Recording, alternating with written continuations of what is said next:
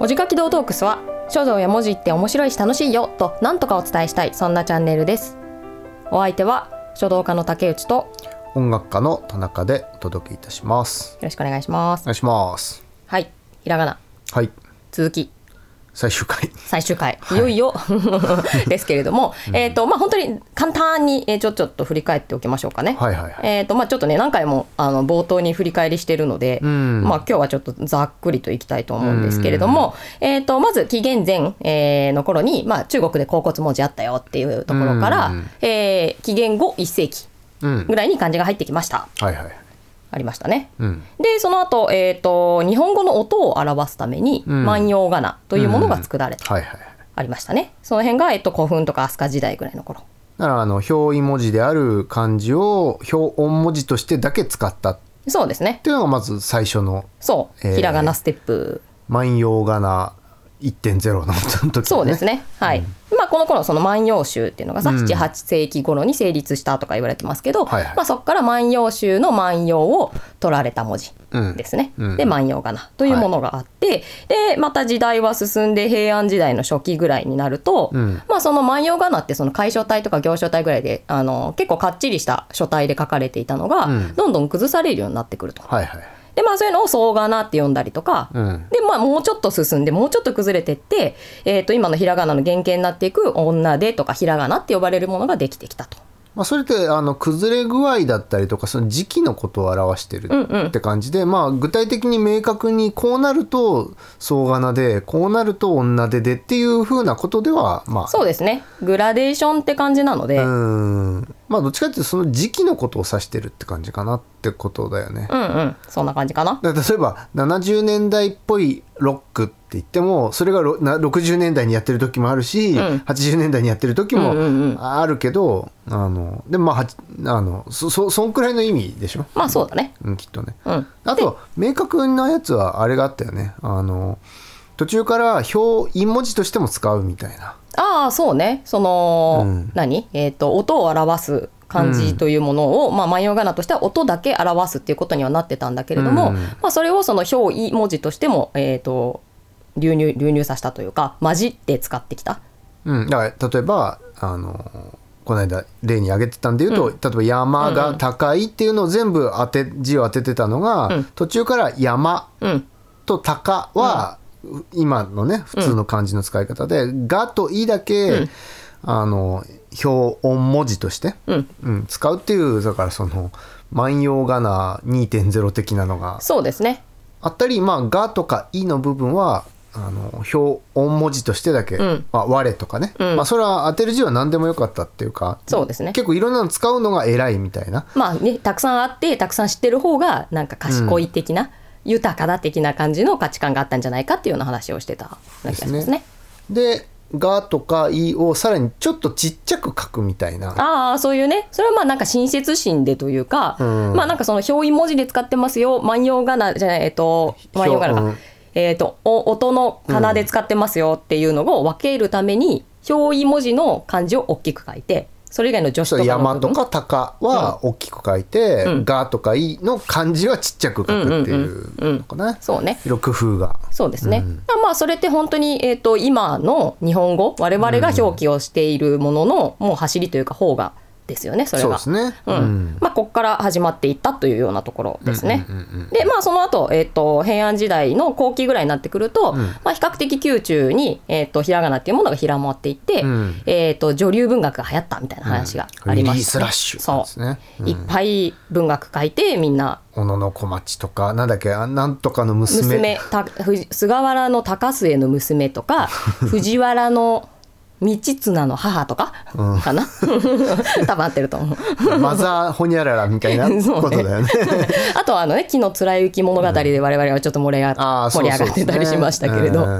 はい、紀の貫之は平安の前期中期くらいにかかるくらいの人なんだっけね。 900年930とかそのぐらいだと思うから、えーっとまあ後期に差し掛かるうんぐからないっって感じか、まあ、300年くらいなんだよね、平安時代って結構長いんだけでど、本当に終わりの終わりでひらがなが確立していって、えっと、女子たちがわーって使い始めたっていうのが、うんそのぐらいの時期。でその女子たちのまあそのなんていうのこうこう古典というか、あのもうみんなとりあえず読んでるよねっていうやつ、あのだから「スラムダンクとか「 ドラゴンボール」まあ年代にもよると思うけど、まあ、とりあえず読んでるそれを読んでる前提で話してもいいよね、みたいなのがだから紀貫之の「土佐日記」とか、うん、ね影響を受けたっていう話ですそうかあらのね。ひらがなだけで文学を書いてるみたいな、紀貫之が、そうだけど紀貫之はなんかだからその女性を主人公にしたり自分の旅日記を女性を主人公にして、でまあ、当時はあの女の人が主に使うものみたいな部分があった、そのひらがなで文章を書いてそれが後で宮中で流行ってうちらのバイブルみたいな 感じになってたのがあの紀貫之的にこう本意だったかは分からないけどねみたいな。そうそう ね。で死ぬ時にそれをね焼いてほしいってもしかしたらそう寝言ぐらいで言ったかもしれないっあていうのね。ハードディスクを破壊してくれみ たいなまあハードディスクないけどそうそうそうで焼き忘れちゃったからそう焼き忘れたから後世の人が今もね読めるのかも、まあね焼き忘れたかどうかまあどうかわはかん知らんけないけどどねね、うんはいまあでもなんかそういう時代で、えー、と女性たちが使い始めて、まあ、広まったということで、まあその時代で言うとやっぱりあのあひらがながその女性が作ったものじゃなくて男性でしたよみたいな話もしてたと思うんですけあーどそうですねまあ、その後やっぱり女性のものみたいな感じで女性が使うものみたいな時はあったと思うので、うんまあ、女性たちの間でやっぱり広がったっていうのが大きかったのかなっていうようなところですかね。うんなるほどねははいいでまあ、そこが平安で、うんで、ね、前回の最後にも言いましたけれどで次江戸みたいな感じの話してましたけれど、はいはいはいまあでも時代で言うとさ平安鎌倉室町、うん安土桃山、ん江戸うんこんな時間500年くらいだよね多分その そうねうんだいぶ長い間平安がだから千だからその次が平安次が鎌倉なんだから、まあいい国作ろうっつうことでそうだねまあ、1100年ん1200 1200年ぐらい1200年ぐらいだから、まあそうだねあの平安の終わりから起算しても江戸が1600年からだから、そうねまあ、約400年そうだねそのあー平安後期に入った頃のその女流文学ん華やかりしというとこからで500年だね。 まあそうね、うんでまあもっとその前のその万葉仮名とかはいはい使われ始めたぐらいの時からすると、んまあなんか軽く1,000年ぐらいえっとまあ江戸でも実際のひらがなの仕組みは変わらないっていう今の今からその話するんですけど、うんまあその明治になって大革命が起こるその1,000年間の間うん、ひらがなの仕組みっていうのは基本的には変わってないんですよ1,000年の間。なるほどねもちろん言葉の変化とか、うんなんかその使われる文字のさ淘汰とかはあったでしょうけれども、うんなるほど基本的な仕組みは変わらなかったので、はいちょっとひらがなにおいて言うとスポットライトを当てるところがちょっとこの辺ないので、うんは江戸に飛びますっていう話です。い、はい、いますと言います。 その飛びます。よかったですね。はい。で、えっ、と江戸時代に入ってくると。はいはいいうところなんですけれども、うんまあ、ちょっと識字率のお話をねこの辺やっぱり文字ってやっぱ宮中の人たちがさ使っててそうねでだから女流文学とか女性のものとかって言ったけど、でもそれは宮中主に宮中ベースの話でそうそうそうだから民間で言えばその漢字は難しいので、オーラあの領主様からひらがなを3つ教わっただみたいな「たかしと申します」みたいな なんかうんそういうのはあっただろうね。 まあそうそう、うんうんで徐々にもちろんさ商人とか武家の人たちとかにね、うんそのその時代戦国の時代の人たちにも広がってくるって話はあるとは思うんですけど、まあ江戸時代にさやっぱり飛躍的に識字率が伸びるっていうところがあるわけなんですよ。なるほどね。うん、でまあちょっと江戸時代とか言いながらちょっと話戻っちゃうんですけど、んその宮中にねでにおいて識字率ってどれぐらいだったと思いますえ宮中っていうのは平安時平代安の期そうそうそう平安期の。ああいや全然わかんないね、です。全然わかんないよね。なんか宮中ででよ宮中の中だけでも1割ぐらいだったらしいんですよね。一説によるとですけど全全然みんなやっぱりその宮中の中宮宮中の宮中しか、うんの人しかやっぱり文字を扱うことっていうのはできなかったというふうにはあ言われている。じゃあもうなんかすごい単行本全然ないみたいな、だからやっぱあの「え貫之貫之好きなんだ」みたいな、私も」みたいな、 もうていうか本それしくらいしかないね、みでたいあな、とめちゃめちゃ狭い中でそれをやってるみた いな。まあでもあとあれだろうねなんかこうもうないからさ、もう自分たち で暇だしあの読み物を自分でなんつうのなんか自分で動画作って自分で見るみたい なそうね、なんかやっぱこうそうねそれだとやっぱり広まりようもなかったでしょうしねだからも地うなん産か地消みたいなことでしょあの 5人くらいしかいない同同人サークルじゃないけなんどかさ自家中毒みたいな感じにななんるよとねかの母 となんとかの娘と娘しかいないみたいなまあでもそそんなもんだったみたいですねだからお月の人とかがさ後ろから見ててさ、んなんかお月の頭の人がいてさその人なんかちょっと読めちゃったみたいなこととはかね、あるのかもしれないし、うんまあでもとにもかくにも宮中の中でも1割ぐらいしか読めなかったっていうような識字率だったともちろあれんでもそれひらがな漢字こ込みでっていうこと、まあ、わかんないでもこの1割っていう数字も、まあ、わわかんないしねっていうぐらいの雰囲気で聞いていただいて少なかっまあたでよっていもうぐらい宮の中っていうのはだからその使用人みたいな人じゃなくて、そまあ、もしかしたらだけどあでもねその私がなんかそのうん文献読んだ時は、使用人たちも含め宮中にいた人みたいな。そうでしょだからあの、ほらなんかこうい西西洋のさ中世のさ、んなんかこう古城みたいな今,、今古城だけど当当時のなんかファンタジー映画とかさ、うんうなんかそういうのでこう王王様がさこう出陣する時とか、パッパラパパーみたいななんか、ラッパ吹いてさガバーって扉開いてさわーみた いなやってるだあの全員のうち、その王族はそれは1割未満だろうなっていう、まあそうそうそうただそんな感じなのかなだからうん一番高貴な人たち、あとは兵隊とか、んなんかあのメイドさんみたいな人そとうかそうそうそうそういう人たちがご、うんまあ、ごまんといたというか、はいはいうん、っていう状態だと思うので、まあ、1割っていうのも大体想像はできるのかなうとんいう、まあ、まあそれで言うと逆に言うとそのき本当のジャスト貴族、うん使用人じゃない、んジャスト貴族はまあ読めないと、うんそのまあとまあ今で言うとちょっと変かもしれないけどその外交っていうか、うんうん隣の国村とか,、うんとかとこうやり取りするときに、うんああいつ貴族なの読めないのって とこう権威失墜しちゃうから。まあねありそうよねそういうこともね全然やっぱ王族のた王族とか貴族の何々家のたしなみとして、うん当然何々家というからにはこう読めないとダメだみたいな、こう教育をさうん、だって今だってさ宮中でさ、その例えば書道だったりとか、和歌だったりとか、言うもんね教え教えられあの先生が言ってるって話聞くもんねあそのあの千代田区一の一にあそうそうそうそう にあの、こう特別に入れる先生あーお先生が、あの行ってお教えになるというで教わって あの某弁護士と結婚し後に弁護士となる男 とごご成婚なされてあその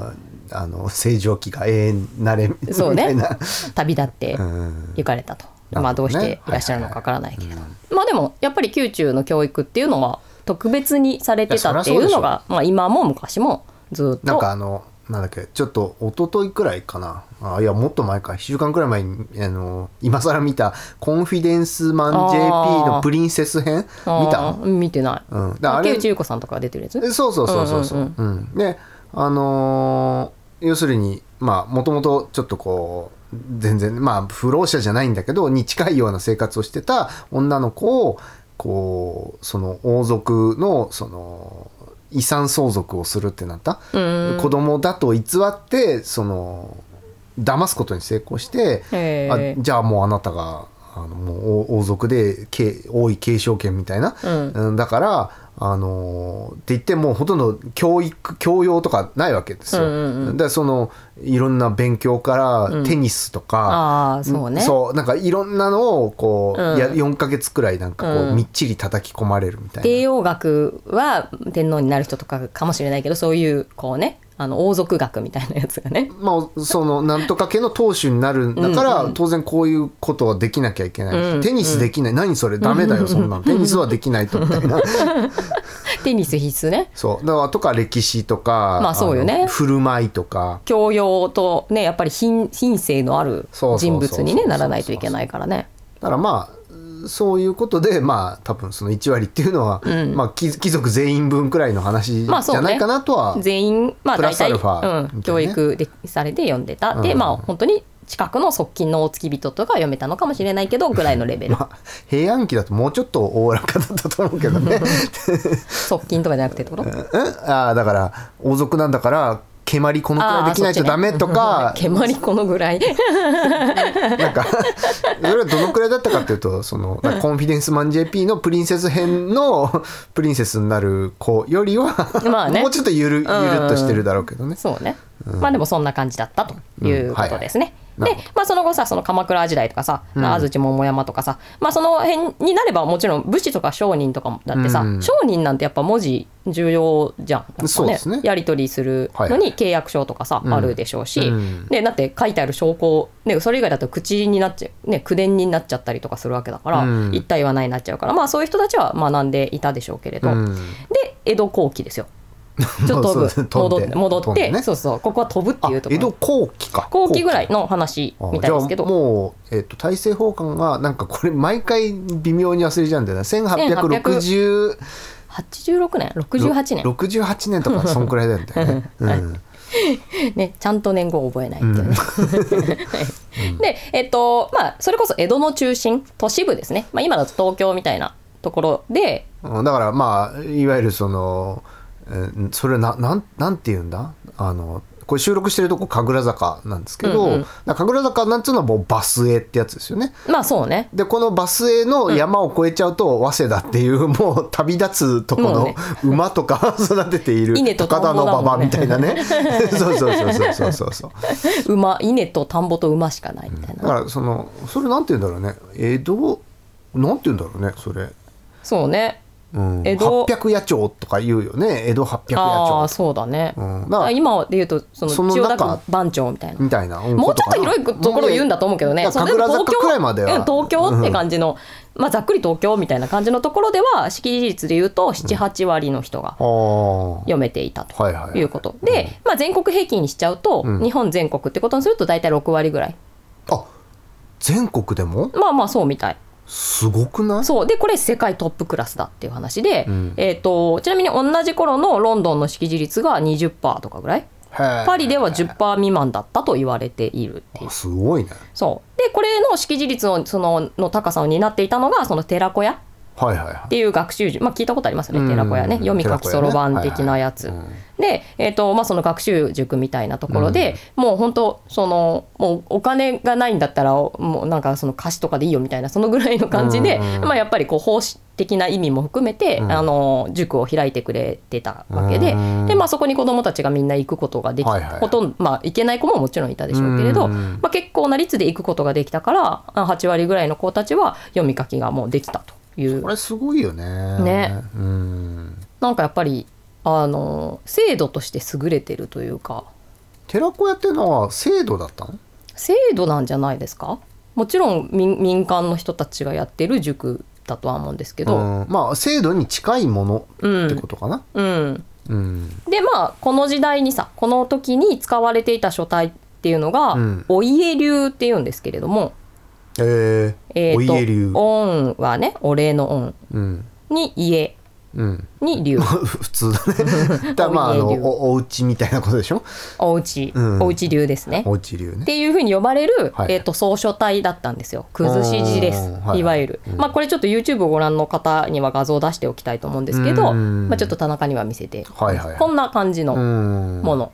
いいいいいいねなんかちょっと、ま、漫画だねうん、うんうんまあ漫画画漫画っていうわんないけど絵があるからでしょこれはそのうん絵物語じゃないけどあそうねねでそれがなんかふわふわふわっていう書書体で書かれていたのが公式書体として定められてたと。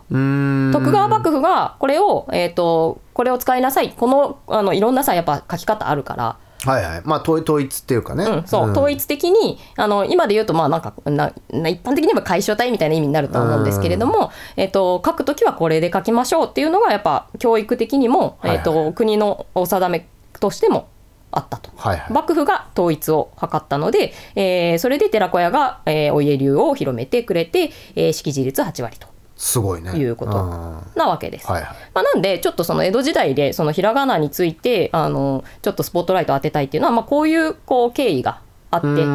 のん爆発的に庶民にも広がったよというとこそろうで、ねだからうん平安くらいまででこうひらがなっていうのが成立してでそれがもうみんなのものになるっていうか、うんまあもちろんひらがなだけじゃなくて漢字江戸じゃなくもだたって6割ってすごいよね、まあそうだねすげえよ、うんうんそうねだいぶ進んでるよねだって今だってさそのちょっと旅行で車で旅行とかって言ったらさもう分かる通りもうやっぱ山なわけじゃん、まあねすごい山でさ、うんでだってそんなとこに住んでる人もまあ基本多いわけでしょ、うんうんそれで6割ってことはさそうねなんかやっぱり読み物とかあったってことなのかね新聞どうなんだろうねはまあその印刷とかもさうんその頃の技術でさいはいなんか日本ってちょっとガラパゴス化してたみたいな話がああったと思うんですけど確か。なんかあのねあのーまあちょっとこれ印刷会をやろうっていうことで、なんかまあちょっといろいろ調べて、うんまあこれは調べたっていうか普通普通の話ですけど、うんあのー西洋がその活版印刷っていうのはね、わーって広まっていくときに、うんあのだからその総書体お家流が総書体だから、総書体って字がつながってたりするからそう字と字がつながってるからね活版じゃ無理っていそううね一文字ずつをガショコンガショコンって並べ てなんかこうプレス印刷するみたいなハンコで押せないみたいなねそうだから あのあれだったんだけどでもその代わりやっぱ浮世絵とかそうねだから木版が木版のあのものす異ごい常発達みたいな、ねでもちろんゴッホもコピーしちゃうぞそみうたいなそうね、んだからそれは絵だけじゃなくて文字入りのものだったりももちろんあったでしょうし、はいはいはいうんまあ、もちろんああるでしょうしね。まあ、やっぱそれがやっぱその後の絵物語漫画っていうね、ねこう天才手塚を生んだりとか、 うん、でもうそれで言ってさっきのわ今日今日の冒頭じゃないけど「ワンね、ワンピースじゃないあの、まあ、スラワムンダンクピースとか「スラムダンクとかねうん「ドラゴンボール」とか「あのバキ」とか「カイジ」とか バキうん 我々のそ大う好き我々の間ではああの当然の事項として働いて るそうね好きすぎてね、毎回用いたいけどちょっとうざいかなと思ってやめるぐらい たとえ開示がちっていう感じがちだよね思い出しちゃうもんね、顎のとんがってるのとかやっぱすぐ思い出しちゃうもんね、そうだよねうんグッグッっていってなんかこうげ骨をこう縦にして 口の前にいってグッって言ったりとかねこれはもう映像じゃないと思うあれじゃないですけどそうね、はいねちっちゃいビールビール見るたびに思い出したもん朝日のあー缶見るたびに思い出したもんねそうだねうんそううんでちっちゃいやつ買っちゃったりもするもんね、なんならちっちゃいやつの方がうまいからねうんまあ分かんなくもないっていうね、うんそれもねそうそうそうやっぱなんか缶ビールって一発で飲むとうまいっていうのがやっぱなんかああそうねガーッといくっていうのがねそうだからちょうどあの怪人出てくる怪人の話になっち ゃうんだけどあの人お寿司屋さんとかのさ一口グラスくらいの量しか入ってないじゃんあそうそう中華料理とかさあのなんか町中華のグあラのスとか瓶ビールのあそう瓶ビールのグラスとかねグラスだから、うんああれちょうど開けて、あれ一息で飲むとそうだねあーっていう赤まできたっ ていう感じがしてねそうだねやっぱ350巻とかはさすがに無理じゃんそうだね、んなんかプルタブもさわ同じ大きさなのかなプルタブの大きさってあーまなあでんかもちっちゃい気がするあよねの缶自体が細いだかかららちょっとちっちゃいよねああの比率ででかいっていうのはあるんじゃない、あーうん、そうねまだなんかなんか結構ガーって出てくるイメージあるじゃんあのちっちゃいやあーそうだね、ううんんつダダダダダダダダダっていう感じがするから、うんわかるわかるそうやっぱね缶はあれがあの僕はそうねしかもなんかスーパードライに合ってるっていうか合ってるじゃんなんかスーパードライをやっぱあれで飲むっていうのが一番いいよね、いいいいよね、んあのいいよねなんかそれちょっ と今飲100みた円くなぐっちらゃっいたけでどそうね100円ぐらいで売ってるからねそれがいいよね、うんなんか家の中にさウォーターサーバーとかじゃなくてさ、んあれあれをの自販機みたい の置きたいよでねあの自家コインでそうそうだから自分で 100, 100円で買えるみたい100な円で買えるねそうああれ売れるよねきっとねあれだけでの自販機とかあってほしいもんねーねそれのサブスクとかやり たいよねであのそのガコンガコンってやって、あのウォーターサーバーじゃないけど全部かかあの自販機から出ちゃったら取り替えに来て、であので何本飲みましたねっていうのを集計されたりしてで30本まではあの毎月あの2800円で飲めるみたいな 冷え冷えのキンキンのやつキがンキンに冷えてやがるっていうのそうそうそうそはう毎日できるっていうねできるって1日1本でいいもんねさでさ2本目いくっていう感じじゃないじゃんまあそうだねまあい一じゃ回あ2時もあ本るけどじゃあじゃあでも2本目はさ350巻でよくない あそうだね そうだねロング缶ロング缶でもいでい焼き鳥をほかほかにしてそうこれさもう終わんないか ら進ん進もう進もう 進もう危惧感が出て きたす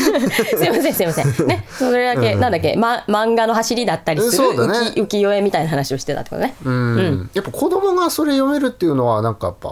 まあこれ漫画の話になっちゃうなやめよ